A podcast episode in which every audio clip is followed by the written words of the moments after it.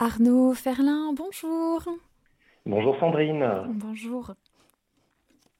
Alors, est-ce que s'il te plaît, tu pourrais te représenter pour nos auditeurs qui ne te connaîtraient pas déjà? Oui, bonjour euh, chers auditeurs et auditrices de Radio Maria. Je suis très heureux de vous retrouver ce matin. Alors, je m'appelle donc Arnaud Ferlin, je suis psychologue, thérapeute. Euh, voilà, et donc euh, je vais vous présenter aujourd'hui un sujet important à connaître qui s'appelle l'attachement et notamment effectivement repérer son style d'attachement pour mieux se connaître et évoluer positivement dans nos relations. Donc l'idée c'est que tout au long de, cette émission, vous puissiez euh, vous dire, euh, tiens, je, pense que je suis plutôt dans ce style d'attachement-là ou dans ce style d'attachement-là. Alors effectivement, euh, l'enfant, ah oui, j'ai oublié pardon, de préciser avant de commencer que donc je fais partie de l'association AP 21, une association de psychologues catholiques, et donc c'est dans ce cadre-là que que je vous présente cette émission sur l'attachement. Donc je disais, l'enfant est un, un, des mammifères les, plus dépendants qui soit. Il s'attache donc rapidement aux adultes qui l'entourent pour survivre. Et comme dirait Winnicott, un bébé seul, ça n'existe pas. Ça veut dire qu'en fait, un, bébé humain, pour survivre, euh, il a besoin des adultes qui vont s'occuper de ses besoins primaires, évidemment, de nourriture, de sécurité, mais aussi de ses besoins affectifs. Donc être regardé, pris dans les bras, cajolé, bercé, dorloté. Et donc, par ces interactions intenses avec sa figure d'attachement principale, euh, donc généralement c'est la maman, mais ça peut être aussi le papa ou ça peut être une grand-mère quand il n'y a pas les parents, euh, le bébé donc construit une relation d'attachement. Donc on parle d'un attachement primaire qui constitue les fondations de la construction de sa personnalité et de son rapport aux autres, au monde. Donc cet attachement primaire va lui permettre de bien se développer, tant physiquement que psychiquement. Puis cet attachement va s'étendre à d'autres figures familiales, comme les grands-parents, donc je disais. Euh, ça peut être déjà les grands-parents, mais ultérieurement, ça, ça va être les grands-parents, puis les amis, puis le conjoint. C'est ce qu'on va appeler les figures d'attachement secondaires. Lorsque nous avons été blessés dans notre attachement, dans l'attachement primaire, cela nous renvoie donc à la première euh, période de développement, cette première période dont on parle souvent aujourd'hui euh, parce que euh, on a minimisé un peu l'impact de cette première période sur notre euh, quotidien, sur, l'adulte que nous sommes. Et donc cette première période est très importante. C'est la première période des mille premiers jours de la vie, mais qu'on nomme aussi narcissisme. Le narcissisme, ce n'est pas quelque chose de péjoratif comme le langage courant l'utilise, mais c'est bien cette période de développement où on parle de narcissisme primaire et secondaire, mais euh, je ne développerai pas ici. Donc cette période, ce sont, cette période, c'est vraiment les fondations de soi, de l'amour de soi, de l'estime de soi, de la confiance en soi. Et donc, si l'attachement euh, est insécure, on va voir qu'il y a deux types d'attachement, un attachement sécure et un attachement insécure. Si l'attachement est insécure, la confiance en soi, l'estime de soi vont être mises à mal. Et donc la restauration euh, va passer par une profonde réconciliation avec soi-même euh, grâce à des figures d'attachement secondaires. Donc cet amour de soi va pouvoir être intériorisé grâce, intériorisé, pardon, grâce aux figures d'attachement secondaires. Ou cultiver des relations avec des personnes sécures va nous aider à intérioriser donc progressivement cette sécurité. Ou alors avec l'aide d'un thérapeute, évidemment. Donc il y a plein d'encouragement et d'espérance. Euh, même si on fait partie de, ce pourcentage de la population qui a un attachement insécure. Donc effectivement, c'est dans les années 60 avec Marie Ainsworth et Mary Main, les collaboratrices de John Bowlby, euh, euh, qu'on s'est intéressé à l'attachement et qui ont apporté une vision euh, du fonctionnement relationnel de l'humain tout à fait nouvelle, en catégorisant quatre styles d'attachement. Donc les quatre styles, les voici. Donc il y a un attachement qu'on appelle l'attachement sécure, et puis il y a trois styles d'attachement insécure, donc le style d'attachement anxieux, évitant et désorganisé. Donc pour commencer, l'attachement sécure. Alors l'attachement sécure ou sécurisant concerne, selon les études, environ 50 à 60% de la population générale, tout âge confondu.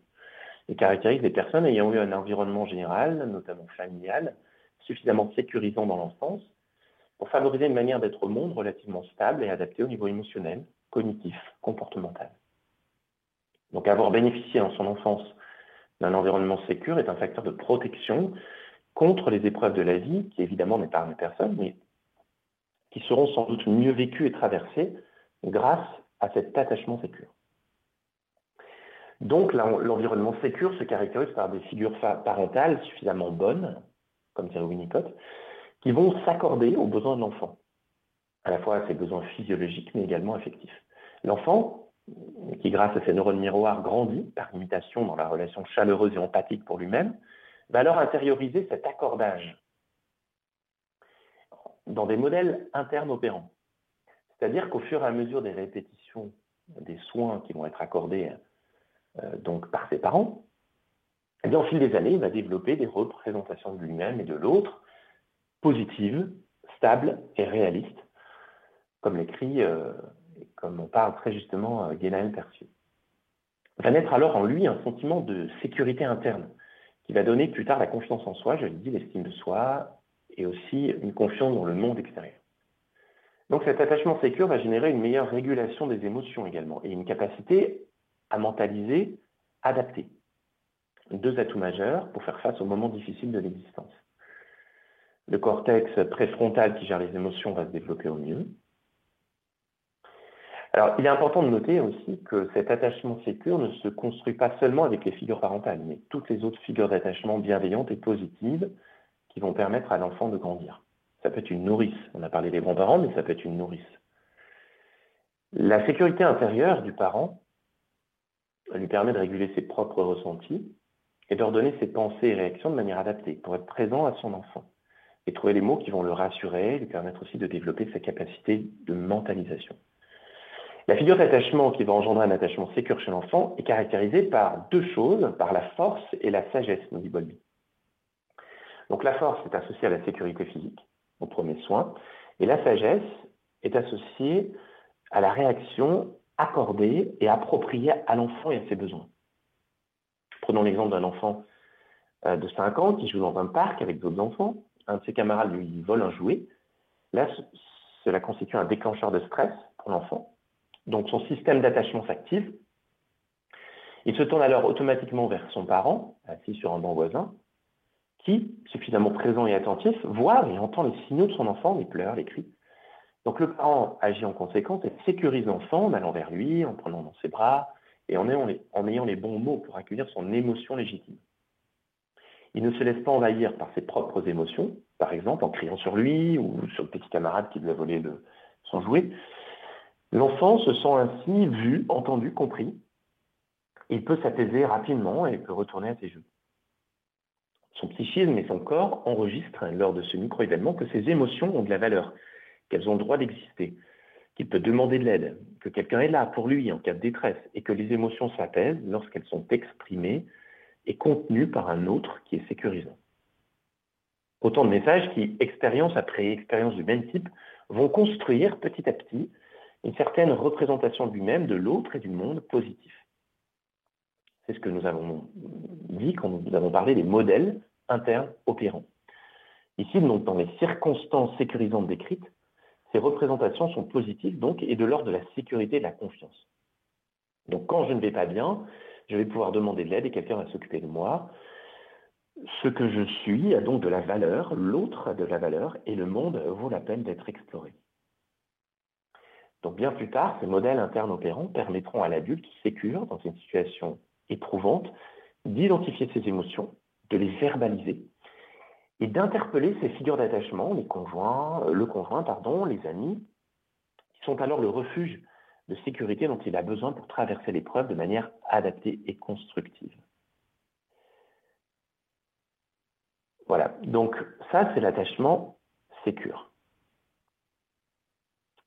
Maintenant, l'attachement insécure. Alors, de manière générale, les personnes qui vivent avec un attachement insécure ont manqué de reconnaissance dans leur enfance. C'est-à-dire que le besoin de reconnaissance est euh, vraiment la marque d'un narcissisme fragilisé. Elles ont pu être négligées, rejetées, ou tout simplement niées, pas vues. Et cette différence entraîne une négation de soi. Souvent, on entend « je suis nul euh, toutes ces, phrases qu'on peut dire qui, euh, caractérise un attachement insécure. Une carence narcissique qui a pour conséquence parfois une personnalité qui se construit en faux self. C'est-à-dire que c'est comme si euh, on empruntait un personnage et du coup qu'on se coupait de, son authenticité, de son être profond, de sa vérité. Voilà. On emprunte une identité un peu factice pour avoir le sentiment d'exister, se donnant euh, une pseudo-contenance.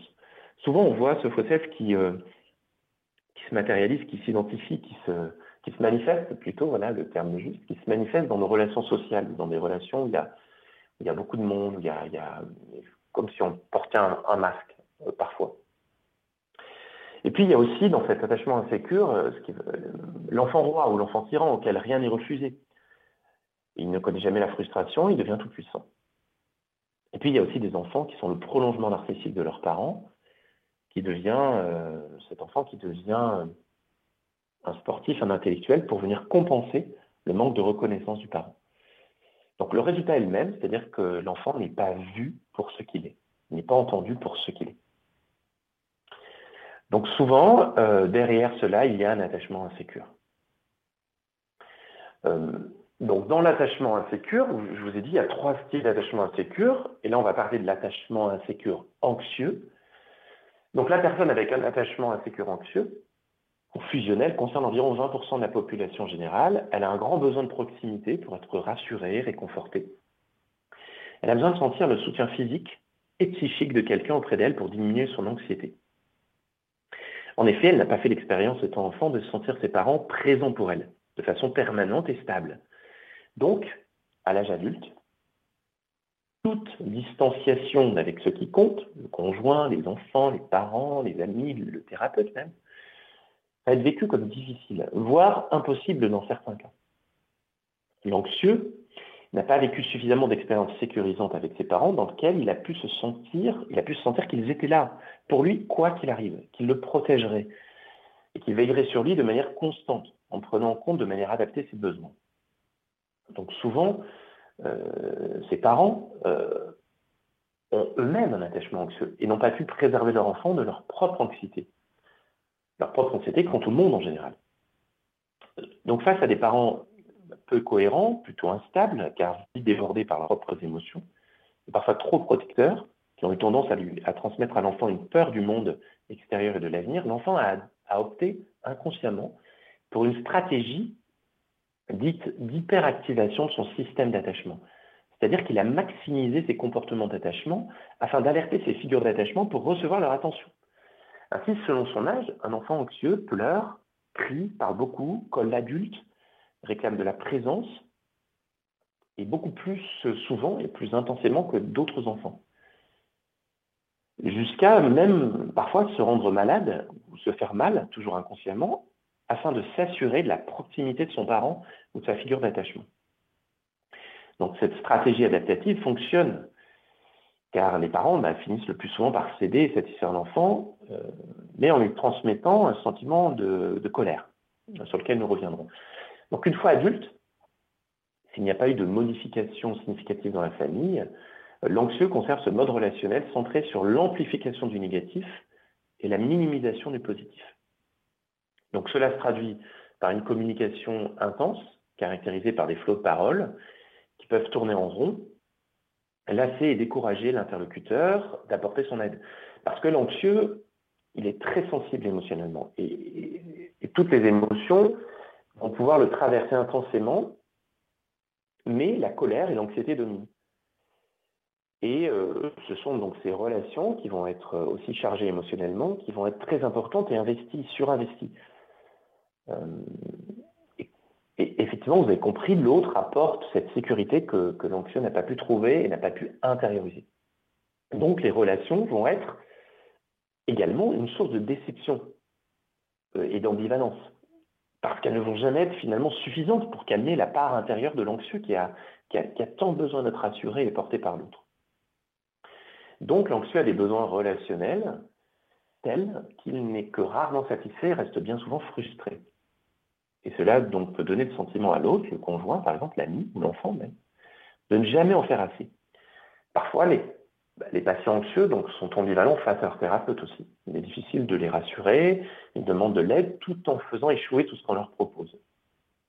comme si personne ne pouvait jamais vraiment euh, les aider. Euh, voilà.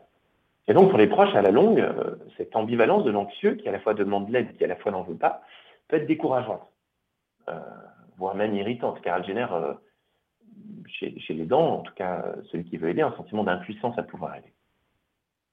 Donc finalement, pour résumer, on pourrait dire que le modèle interne opérant de l'anxieux peut être verbalisé ainsi. Si je demande beaucoup à l'autre, je finirai par recevoir un peu et en même temps, je suis en colère car ce n'est pas suffisant pour m'apaiser vraiment.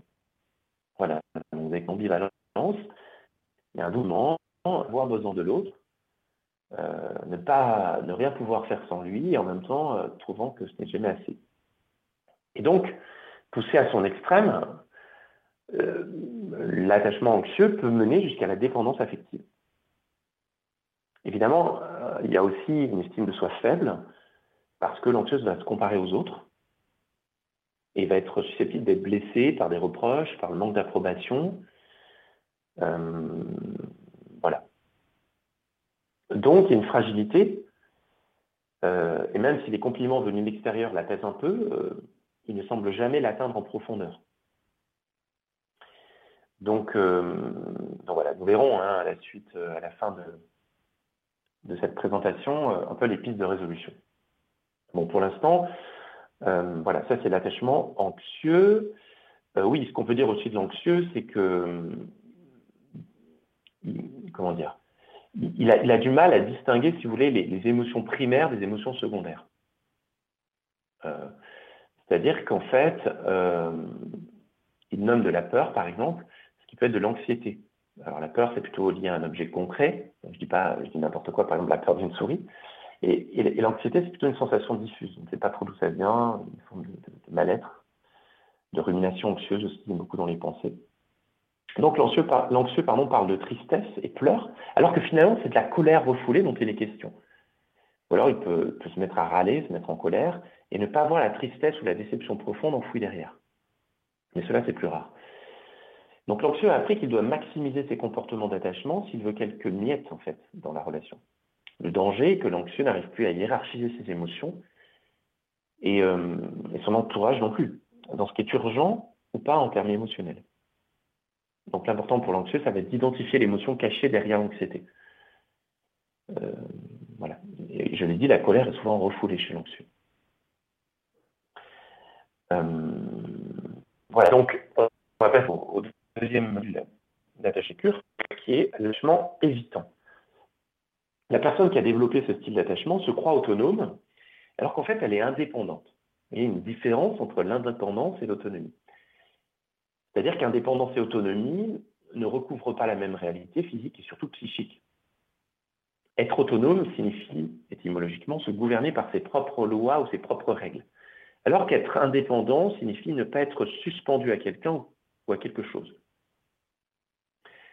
Parfois, d'ailleurs, dans le, monde spirituel qui prône le détachement, la personne va se croire détachée alors qu'elle est simplement coupée de ses propres émotions et sensations, et par conséquent coupée des autres. C'est vraiment ça l'attachement évitant. C'est la personne qui est coupée, coupée d'elle-même et coupée des autres. Donc la personne évitante va minimiser ses émotions et ses besoins relationnels. Être ainsi éloigné émotionnellement de soi-même et du monde, et la protection qu'adopte les personnes qui ont un style d'attachement évitant, qui touche environ 25% de la population. C'est un mécanisme de défense qui leur a permis de faire face durant leur enfance, voire de survivre dans un contexte où les émotions n'avaient pas leur place. Ça, c'est très important. Donc, je le répète, c'est un contexte au départ où les émotions n'ont pas leur place. Donc, la majorité des évitants grandissent avec des parents peu présents physiquement et psychiquement et plutôt rejetants. Et lorsque l'enfant recherchait leur proximité dans des moments de stress, il ne recevait pas de réconfort nécessaire, voire même était jugé et rejeté. Donc à force d'expériences répétées de ce type, il a intégré l'idée que ses émotions n'étaient ni valables ni montrables et qu'il valait mieux finalement se débrouiller tout seul pour contrôler la détresse intérieure. L'enfant hésitant développe ainsi une habitude à désactiver son système d'attachement, c'est-à-dire à minimiser ses émotions et ses besoins relationnels. Ce faisant, il reproduit le mode évitant que l'on retrouve euh, souvent euh, chez ces figures d'attachement qui ont elles-mêmes, qui ont elles-mêmes un, style d'attachement donc évitant. On utilise aussi le terme détaché pour désigner l'attachement évitant chez l'adulte. Parce détaché de son monde interne et des personnes qui l'entourent, au sens à la fois émotionnel et intime. Alors, les personnes détachées peuvent tout à fait être sociables, avoir notamment des, amis, mais plutôt en apparence. Euh, c'est-à-dire que, en réalité, les échanges restent un peu en surface et toute question personnelle touchant au ressenti, tout échange en profondeur est évité, soit de manière explicite, soit implicitement, par l'humour par exemple, ou le cynisme. Donc de l'extérieur, la personne évitant donne l'impression euh, surtout euh, aux personnes euh, ou anxieuses d'être froides, autosuffisantes, hautaines, ce qui tend à réduire les relations. Et puis les évitants sont souvent très compétents pour rationaliser et justifier les aspects affectifs de la vie, tels qu'une dépression ou un passage à vide, avec des propos très opérationnels. Par exemple, ils ont tendance à expliquer une dépression par un déficit de sérotonine, dans le cerveau plutôt que par une insatisfaction générale de la vie. Donc il peut y avoir une rationalité plutôt froide qui permet de maintenir ce qui était douloureux dans le passé à distance et donc de mettre à distance tous ces moments de, solitude, de manque affectif, voire de vide. Donc la vision du monde des évitants est pragmatique, orientée vers le présent et le futur. Elle est souvent négative et pessimiste et elle est empreinte de méfiance vis-à-vis de l'autre. Les évitants ont, peu reçu d'affection et de soutien des personnes qui auraient dû veiller sur eux. Donc logiquement, ils s'attendent inconsciemment à ce que cela se poursuive à l'âge adulte avec leurs amis proches ou leurs compagnons de vie. Donc leur modèle interne, opérant, on pourrait dire aussi la croyance limitante, euh, pourrait être formulé ainsi, si je demande de l'aide, par exemple, je serai rejeté, donc je ne peux compter que sur moi-même. Dès lors, ça peut être difficile de dire je t'aime à leurs proches, même à leurs enfants, même s'ils essayent de faire différemment que ce qu'ils ont, euh, quand ils ont pris conscience de ça, faire différemment de, ce qu'ils ont reçu. Donc ces mécanismes adaptatifs peuvent être aussi dans le corps, c'est-à-dire qu'ils forment de tensions corporelles et qui demeurent inconscients jusqu'à ce que la personne se mette au travail psychiquement et commence à changer. Euh, d'ailleurs, on juge ces personnes évitantes comme étant rigides, blindées, dépourvues d'empathie. Euh, alors cela peut être vrai hein, pour celles qui ont le plus souffert, et ainsi le plus curasser leur système pour en faire un, bunker imprenable, mais néanmoins la plupart ont soif d'autres choses, de relations proches et de partage plus profond, mais elles ne savent pas comment faire.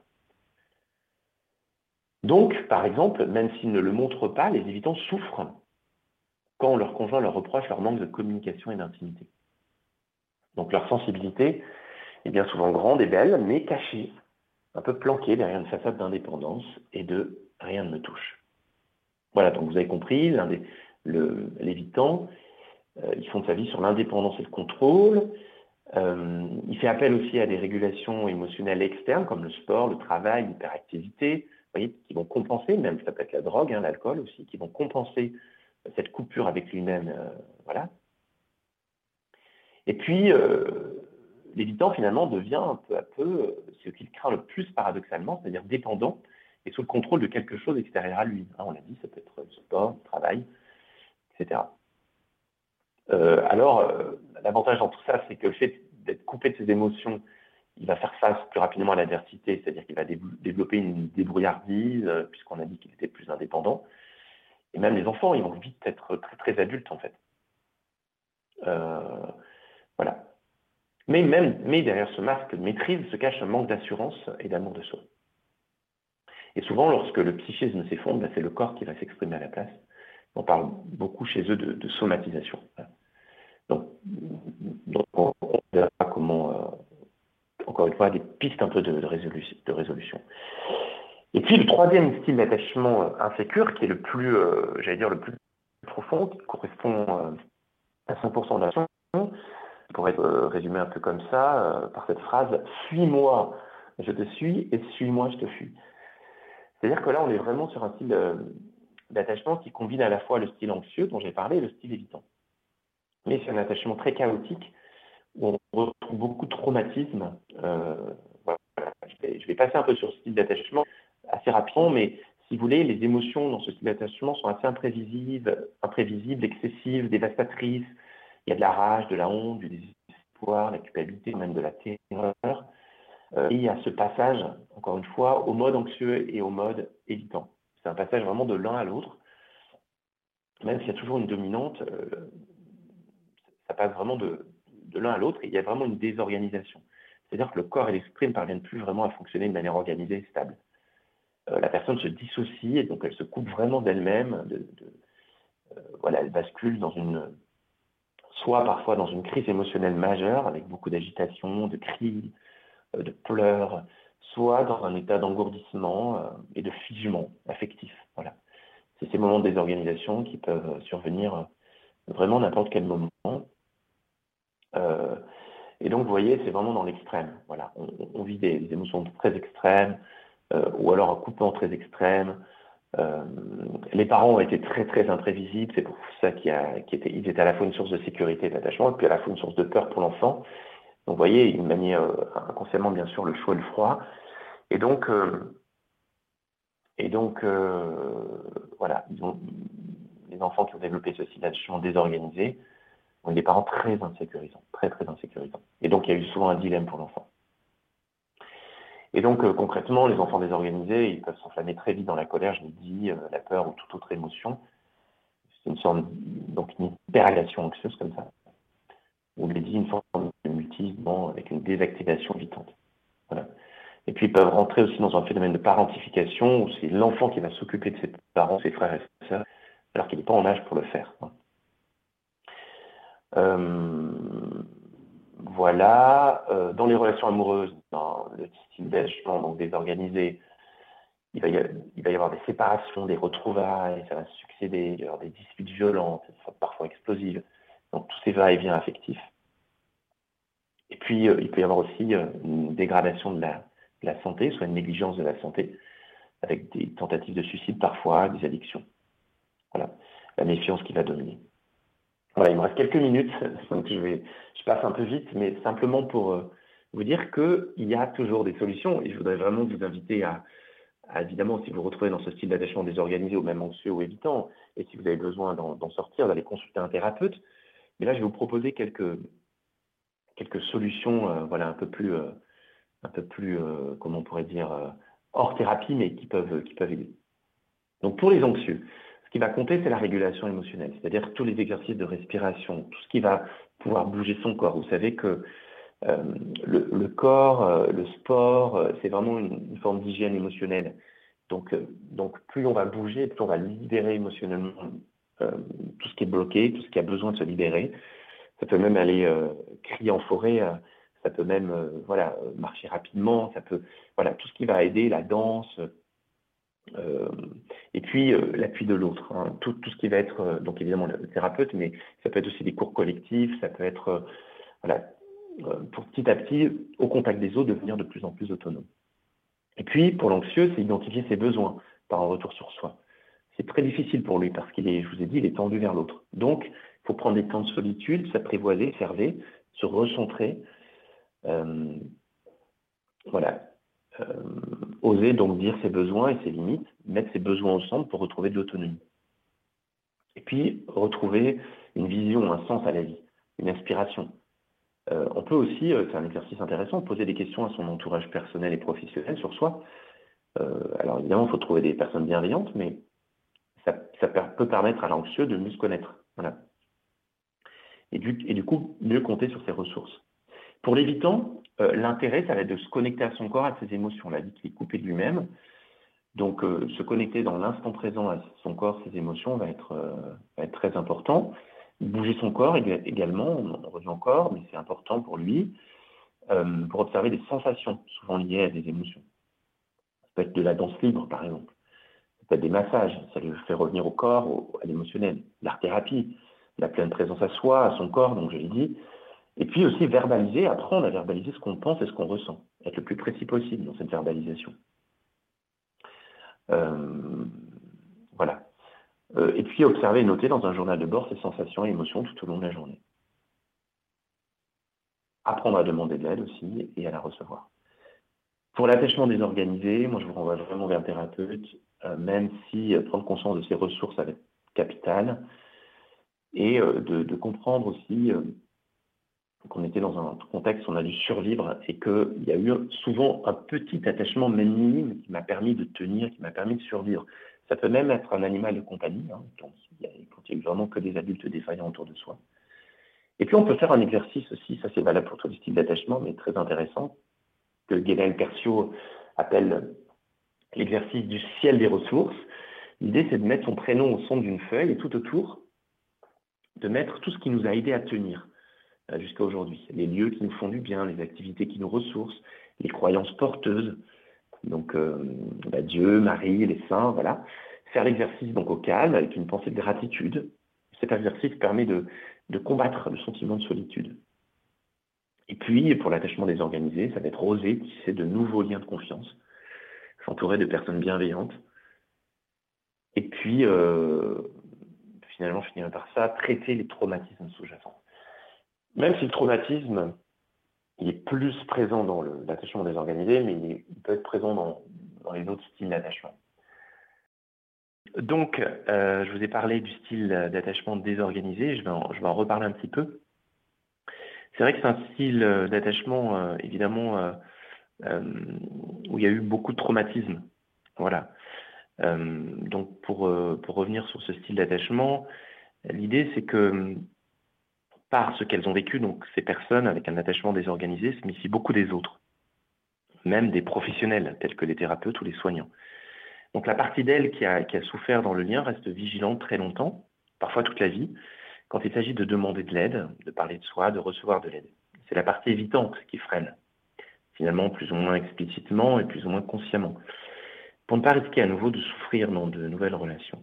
La partie anxieuse, quant à elle, un grand besoin d'être en relation avec d'autres, car elle ne se sent pas capable de se débrouiller toute seule. Finalement, c'est le dilemme de l'attachement désorganisé. Que faire quand on ne croit ni en soi ni en l'autre? Alors, euh, Guénel Percio nous propose cette piste. Elle nous dit, ben, osez, osez quand même, osez même si la peur est, présente, euh, voilà, même légitime. Elle dit, euh, tenter malgré tout à nouveau l'expérience humaine de la rencontre et de la relation, s'inscrire dans une association, par exemple, ou un club, puis échanger avec les adhérents, saluer son voisin de palier, participer à la fête du quartier, euh, oser passer la porte d'un thérapeute ou du CMP de sa ville, CMP c'est le centre médico-psychologique, pour recevoir du soutien. Euh, ça peut être appeler un ancien copain, perdu de vue. Euh, voilà. Toutes ces actions qui exigent évidemment plus ou moins d'efforts vont permettre de ne pas rester sur le modèle interne opérant du modèle donc désorganisé qui dit de toute façon, c'est foutu, n'aie confiance en personne, à chaque fois ça finit mal. Euh, voilà. Donc bien qu'elle vise à, protéger la personne de déconvenues de souffrances supplémentaires, cette voie intérieure empêche de dépasser les vieux schémas de peur pour vivre aujourd'hui des expériences différentes et positives. Et ainsi guérir peu à peu ces blessures relationnelles. Donc Guénel Percio, euh, elle nous explique que c'est une psychologue hein, qui, a, écrit un livre sur l'attachement, et qui, explique donc euh, que chez les personnes avec un attachement désorganisé, les premières expériences relationnelles correctrices se font parfois avec un professionnel de la relation d'aide, euh, ça peut être un infirmier hein, ou un psychologue, avec qui le courant passe bien. c'est important. Euh, une rencontre de confiance avec un soignant, par exemple, lors d'une hospitalisation ou dans un cadre libéral, constitue une première étape s'étale parfois sur plusieurs années, certes, mais, c'est une première étape. Et puis, euh, il y a des travaux sur les traumatismes aussi. Hein, euh, donc, que, tout traumatisme, j'en ai parlé longuement, mais je, le reprécise, établi en psychothérapie peut être soigné, notamment avec les techniques psychocorporelles, que ce soit le MDR, le FT ou bien, bien l'ICV que je pratique. Donc c'est vraiment un message d'espoir euh, qu'il est important de, véhiculer, de faire circuler, parce qu'il est aujourd'hui euh, vraiment possible de revenir sur des événements dramatiques de sa vie dans un cadre de sécurité avec un thérapeute qui est formé, puis d'apaiser profondément, donc euh, de manière pérenne, hein, les parties de soi qui ont été plongées dans, ces émotions difficiles, la honte, la terreur, le désespoir, la puissance, voilà. Donc c'est fortement recommandé pour les personnes, encore une fois, désorganisées, je me répète, mais c'est important, de, consulter, parce qu'elles peuvent rester finalement hantées hein, toute leur vie par ce qu'elles ont vécu. voilà, je vous renvoie aussi à ce livre hein, de, Bessel van der Kolk, je dis mal Bessel van der Kolk, Le corps rien, où il exprime qu'il est essentiel hein, de ne pas rester avec des blessures graves sans soins psychiques. Voilà. Donc, il faut trouver le temps hein, pour, trouver le bon thérapeute, la bonne personne, mais ça peut prendre un peu de temps. On a le droit de, passer comme ça d'un thérapeute à l'autre, en tout cas sur les premières séances, pour vraiment euh, se sentir à l'aise avec euh, tel ou tel thérapeute. C'est important. Et euh, d'ailleurs, au-delà des techniques employées, ce qui aide vraiment et ce qui, à guérir, c'est avant tout, pardon, la qualité de la relation thérapeutique. Voilà parce qu'il va falloir euh, pouvoir descendre euh, dans des refoulés, travailler les traumatismes, et donc du coup, euh, il est nécessaire de se sentir en grande, grande confiance et en sécurité. Sinon, les parts du passé vont, bloquer le processus, en fait, par un, réflexe de protection. Mais ce travail de nettoyage des traumatismes est une étape nécessaire pour se libérer du, passé et aller mieux dans son quotidien. Voilà. Arnaud Oui. Il y a un SMS qui est arrivé. Bonjour, j'ai de grands problèmes relationnels avec mon fils aîné, enfant de divorcé. Il s'est senti abandonné. Il est très dur maintenant adulte. Je pense qu'il a beaucoup souffert d'attachements désorganisés. Peut-être il se méfie de tous.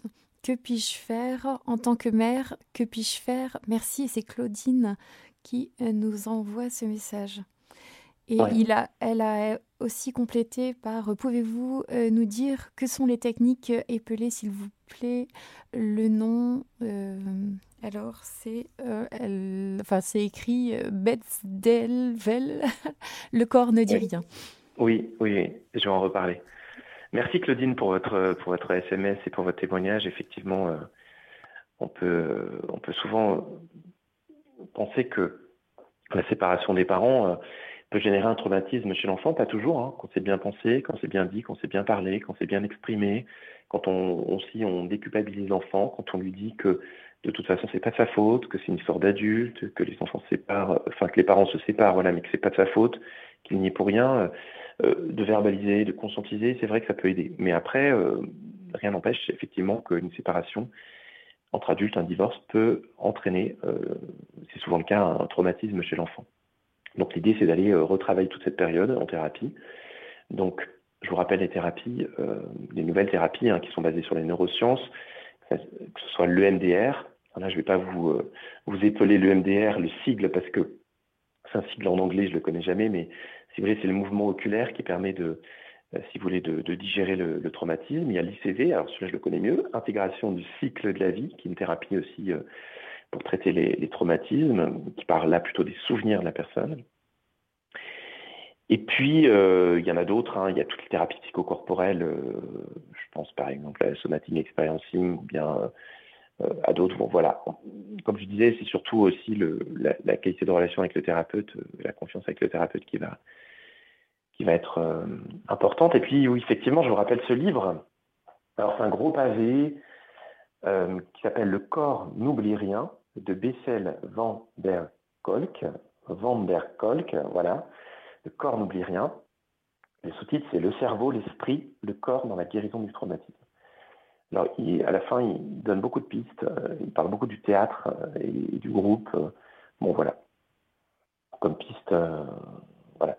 Mais, alors, dans ce livre, je mets quand même en garde parce que je le trouve assez cru dans, quand il rapporte, c'est un psychiatre hein, qui a travaillé beaucoup avec euh, les vétérans du Vietnam, mais pas que, et il rapporte euh, des scènes vraiment très difficiles. Donc, euh, je ne sais pas si je conseillerais à tout le monde, parce que, ou alors, il faut passer les passages qui sont un peu, un peu difficiles. L'idée, c'est pas d'être traumatisé en, lisant ce livre. Mais en tout cas, si je le cite, c'est parce que c'est un livre vraiment, déjà c'est un best-seller, il est sorti en poche, et puis surtout, c'est qu'il a, il est vraiment très très exhaustif. Et si vous voulez comprendre tous les enjeux euh, du traumatisme, euh, c'est vraiment une Bible, quoi. Voilà. Voilà, voilà. Eh bien, je crois que nous arrivons maintenant au terme de l'émission. Qu'est-ce que tu souhaiterais dire à, nos auditeurs?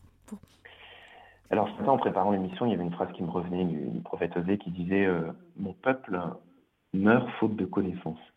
Voilà, donc moi je voudrais vraiment vous encourager à, à connaître toujours plus, vous connaître toujours plus, vous connaître toujours mieux.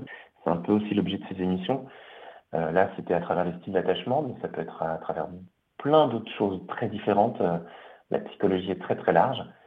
Euh, donc de toujours de mieux vous connaître pour mieux connaître l'autre et voilà et, surtout de, prendre soin de vous, prendre soin de vos besoins, d'observer vos besoins, les repérer, les identifier pour y répondre.